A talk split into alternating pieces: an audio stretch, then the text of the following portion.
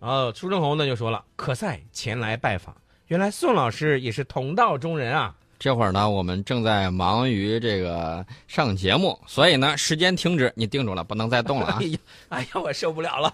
哎呀，我满满满身的鸡皮疙瘩呀！我天，这是这是一期什么样的节目？这是一期……呃，这是一期八零后的节目，那好，慢慢的，你坐这儿，我走了啊，再见。 这陈个老师不要走，我我们我继续把节目做完。玩笑归玩笑啊，嗯，继续我们的这个节目。其实说到了这个，嗯，整个这个中东地区的这个局势，我们还有一个大国也不能够忽视，呃，以色列。啊，以色列最近也在担心，说你们这帮子要闹腾这么乱，我得防着点儿啊。嗯，万一有些人搞玩儿围魏救赵这一招怎么办呢？以色列的国防军呢就说，以军和美军的欧洲司令部在二十一号当天，在以色列开始举行代号为“杜松眼镜蛇幺六”的这种弹道导弹防御联合军演，开始玩这个了。啊，你说他这个联合军演，呃，有什么针对性吗？呃，肯定是有针对性啊。这个军演呢，是为了加强美以两军呢在面临紧急降呃紧急情况的时候，弹道导弹防御和协同作战能力。那么这个军演呢，其实一年多以前就已经开始了，并且不针对中东任何地区的特定事件，这是以色列人自己说的。嗯，我们看看中东地区都有谁有这个能力？沙特有这个能力，那沙特有这个能力。据这个江湖的传言呢，说是买了我们的东风三，啊，当然了，他在阅兵的时候也拉出来过，让地区各个国家看一看，我可是有大杀器的，你们要不谁要不服，你们就等着吧。嗯，除了这个东风三之外呢，还有谁有？伊朗，伊朗前一段说了一个事儿，伊朗说我有可能，呃，把我的这个弹道导弹、中程弹道导弹研制计划我再弄出来。伊朗呢也是在帮这个半岛局势解围，意思就是美国，你看嗯，这个朝鲜你能不能管得住？你要管不住了之后，你看我这儿还接着弄，你看你管谁吧？你既然不能管，你既然管不了他，你就管不了我。嗯你既然不能管人家，你也不能管我。就一我人现在跳出来了，你怎么办？这个就是连连锁的这个反应啊。，对，就是连锁的反应。那么我们看到朝鲜半岛的局势呢，最近这两天有新的发展。那么在昨天，在昨天的时候，朝鲜最高领导人呢，指导了这个朝鲜人民军大联合部队进行实战训练。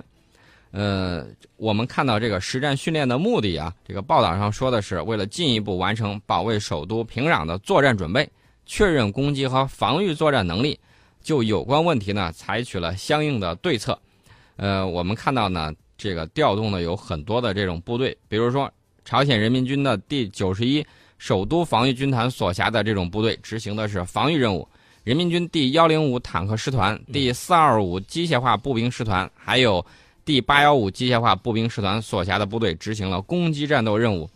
呃，除此之外呢，这个朝鲜的领导人还视察了人民军航空与反航空军战斗飞行员的这种训练。嗯，其实呢，也是在做给美国看。你看到没有？你不是说你想这个什么搞，呃，搞这种外科手术式的打击吗？等等，我现在给你的就是这个回应。嗯，那么美国呢，就拒绝了朝鲜商谈和平协议的这种提议。嗯，你你看，大家全世界人民看到没有？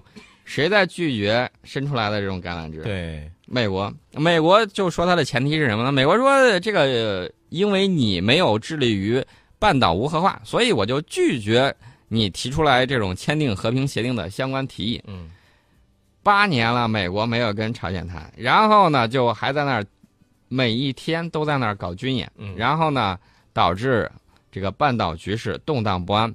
呃，还没怎么样呢，就在那儿吆喝，大吆喝说他要部署萨德了。后来过了几天，他一看局势不对，嗯然后呢，我们的这个反应很强烈。你知道他又说什么？嗯那天那个发言人呢口误啦，嗯不是这意思，我们还没有实质说要谈部署萨德的问题。嗯，宋老师已经在战略忽悠局里头说过这个事儿了，呃，十多年来，美国一直嚷嚷着要部署，嗯，结果如何呢？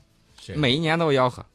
好，呃，时间呢已经来到了十点五十三分了。节目最后呢，我觉得咱们应该再说一个相对来说比较轻松的话题吧，宋老师。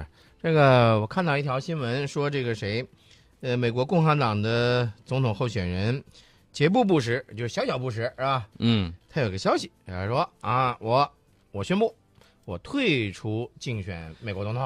特朗普鼓掌。 哎，我们看好这个床破啊，嗯居然这个凭了大嘴巴，现在已经遥遥领先了，真是不容易。嗯前两天的论战我们还言犹在耳啊，嗯这个小小布什呢跟这个床破在那儿对拼，然后呢，床破就口出妄言了，说嗯直接说。你既然把你母亲说的那么厉害，嗯让你妈过来竞选吧。所以你看见没有，这已经上升为这种口水战，甚至是带有人身攻击性的这样的一种这个情况，这就可以看出来美国的总统大选到底是个什么样的一个大选啊！呃，人家这个大选呢还是很有热闹可以看的，大家不妨呢以娱乐的心态看一看，还是很有意思的。对，呃，给大家说一下美国大选现在的这种情况。民主党这个在二十二号的时候，嗯呃，在内华达州举行了党内第三轮预选。根据百分之九十的计票结果显示呢，美国前国务卿希拉里·克林顿获得了百分之五十二点六的支持。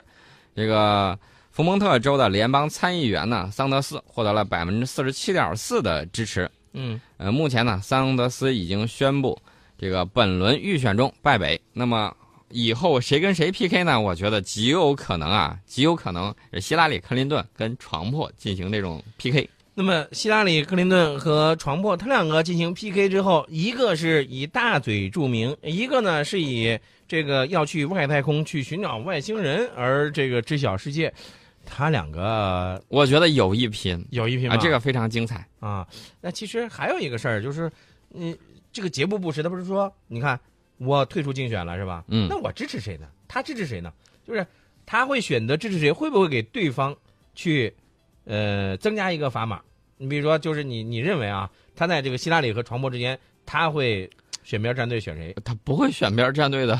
你要知道，床破嗯是共和党的，希拉里是民主党的，嗯，共和党的人怎么可能支持民主不党是呢？也许他会反水喽。 你刚才不是带有一种这个我觉得可能性娱不娱大乐。心态嘛，小小布什一定会站在共和党这边，还是会站在共和党这边的。对啊、而且呢，现在他也没有明确表示自己到底支持哪一位共和党的这种总统竞选人。嗯呃，但是呢，我们现在看到这个来自南卡罗来纳州共和党的预选呢，嗯根据百分之九十九点啊百分之九十九啊嗯这种计票结果呢，地产大亨特朗普还是以百分之三十二点五的支持率啊，以再次以明显的这种优势等会儿获胜等会儿，苏老师，你说这个特朗普他这个本业是什么？地产大亨是吧？啊，地做产房大产的是亨吧？对哎，我怎么突然就想起来了？这个乌克兰的那个包巧克力大王对，啊，是吧？乌克兰总统不是巧克力大王吗？